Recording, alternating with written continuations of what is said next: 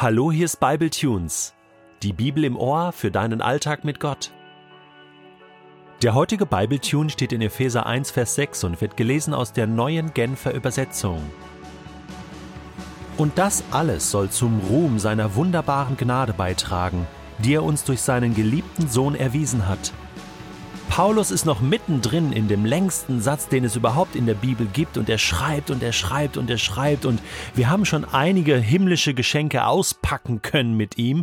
Und so mittendrin, mitten im Satz, muss er kurz innehalten und klar machen, wofür das alles, warum er das so erklärt und was das Ganze soll. Und er sagt hier in Vers 6, das alles, was ich hier schreibe, das alles, was ich hier aufzähle, soll zum Ruhm seiner wunderbaren Gnade beitragen, die er uns durch seinen geliebten Sohn erwiesen hat. Gott hat alles gegeben. Gott hat Jesus gegeben, seinen Sohn gegeben für uns. Die Schuld ist bezahlt. Das ist die wunderbare Gnade. Diese wunderbare Gnade hat einen Namen. Jesus ist diese personifizierte Gnade. Gott hat uns mit ihm alles geschenkt. Nichts wird uns mehr vorenthalten. Alle Verheißungen erfüllen sich in Jesus Christus. Und so mittendrin kann Paulus nicht anders als zu sagen, hey, dafür gebührt Gott aller Lobpreis und Dank und Ruhm. Ich finde dieses Wort hier so genial. Ruhm, das erinnert mich so an an äh, Ruhmeshallen, ja, wo vielleicht Pokale stehen, wo Menschen, die Großes erreicht haben im Sport oder in der Wissenschaft, geehrt werden und da gibt es vielleicht ein Bild, äh, ein Foto und dann Auszeichnungen und ja, Pokale ähm, und irgendwelche Gedenksteine, äh, Denkmäler. Ich meine, wir leben von diesen Erinnerungen und, ähm, und wollen die Menschen ehren, die Großes geleistet haben in der Menschheit. das ist auch in Ordnung so.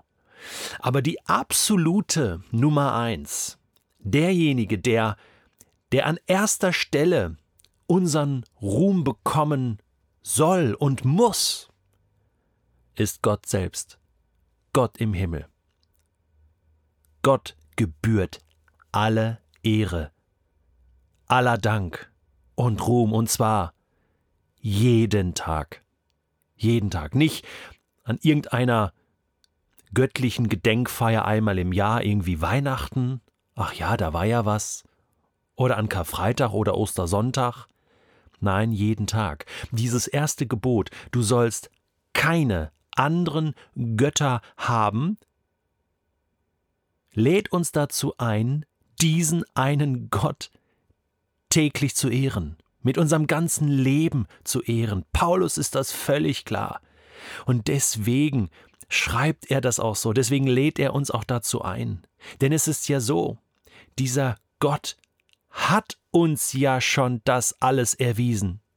Es ist nicht so, dass wir noch darauf warten oder so denken, okay, wir rüben ihn mal und beten ihn an, vielleicht kommt da ja mal was von oben.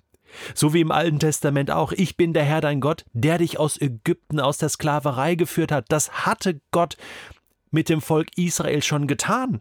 Das war schon Geschichte, das war amtlich, das war Fakt, das war Realität. Ihr seid jetzt frei. Ich habe das gemacht, obwohl ihr mir nicht geglaubt habt, obwohl ihr gezweifelt habt, weil ich euch liebe. Ich habe euch das einfach geschenkt. Das ist ja Gnade. Es knüpft an keine Bedingung. Einfach so, bitte. So, und so war es auch schon im Alten Testament und so ist es auch im Neuen Testament. Gott hat einfach so seinen Sohn gegeben. Er hat niemanden gefragt. Er hat es einfach mit seinem Sohn abgemacht, vor Grundlegung der Welt. Okay, den Plan ziehen wir durch. Das machen wir. Und jetzt hat er es getan. He did it. Es ist Realität. Und deswegen gebührt Gott der Ruhm. Und ich lade dich jetzt ein, Gott zu rühmen. Manchmal muss man sich dazu überwinden. Aber weißt du was? Jetzt hören wir gerade Bibletunes. Und jetzt haben wir das gerade gelesen und wir haben es kapiert, oder? Also ich habe es kapiert. Was ist mit dir? Wollen wir jetzt gemeinsam Gott rühmen? Komm, ich lade dich ein. Paulus lädt uns ein. Vater im Himmel, Ich rühme dich von ganzem Herzen für die Gnade, die du uns erwiesen hast, für die Vergebung, die uns zuteil wurde, für alle himmlischen Geschenke und zuallererst für dieses unglaubliche Geschenk, Jesus Christus, deinen Sohn, den du uns gegeben hast aus lauter Liebe. Und nun sind wir angenommen, wir sind deine Söhne und Töchter, wir sind frei und wir bekommen neues Leben. Dir, Gott im Himmel, gebührt alle Ehre, aller Dank und Ruhm. Halleluja, wir loben dich. Amen.